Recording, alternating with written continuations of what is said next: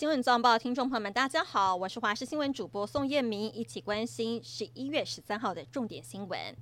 中华职棒三十四年总冠军昨天晚上诞生，味全龙可谓二十四年再度打进台湾大赛，与对手乐天桃园激战到第七场，最终是以六比三拿下胜利，让红色彩带飘扬在天母棒球场。这也是继一九九九年味全龙解散之后，味全龙再度夺下总冠军，也是队史的第五座总冠军。魏全龙拿下了总冠军，而且还是在自己的主场台北市的天母，别具意义。台北捷运的手脚比球团还快，用捍卫主场成功的名义，抢先公布了四项优惠。台北捷运在比赛结束之后就马上宣布，重返职棒的魏全龙成功捍卫台北市主场荣耀。北捷与有荣焉寄出了大礼，从昨天开始到周二为止，可以用北捷的 App 领优惠券，包含三百元的住宿折价券、北捷周边商品九折券。还有儿童新乐园的专案优惠券，数量是有限的，先抢先赢。英国的摇滚天团 c o p l a y 在高雄国家体育场连唱两天，昨天演唱会的场内场外最高人次达八万六千五百零五人，相较于首日增加了一千六百四十七人，创下新高纪录。共八公共运输于八十八分钟疏运完毕，也创下了疏运的新纪录。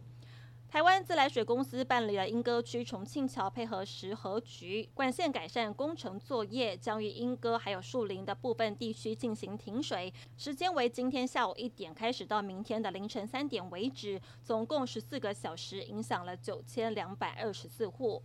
高雄十一号在大社区才刚传酒后持利器伤害案件，造成一死一伤。在昨天晚上，冈山区的本州一街，则是有一名失联的外籍郑姓男子遭人砍伤，在医院救治当中。初步了解，他疑似跟朋友酒后有纠纷，对方动手伤人，而犯嫌第一时间逃离现场。目前警方全力追缉中，至于动手杀害的原因，还需要调查厘清。美国总统拜登跟中国国家主席习近平十五号将在旧金山会晤。巴龙金融周刊分析，这场会谈顶多只能安抚投资人，难以带给市场激情，因为只能使美中关系回到重启对话、避免冲突的原点。值得关注的是，拜登政府所重视的议题能否谈出实质进展，并且紧盯可能影响特定产业的讯息。菲律宾跟中国又在南海争议岛礁仁爱暗杀发生了冲突。菲律宾公布了一段影片，谴责中国海警船十号正对执行例行补给任务的菲律宾补给船发射高压水炮。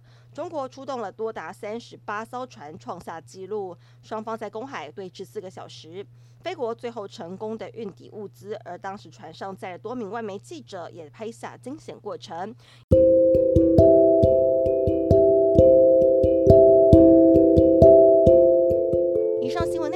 感谢您的收听，我们再会。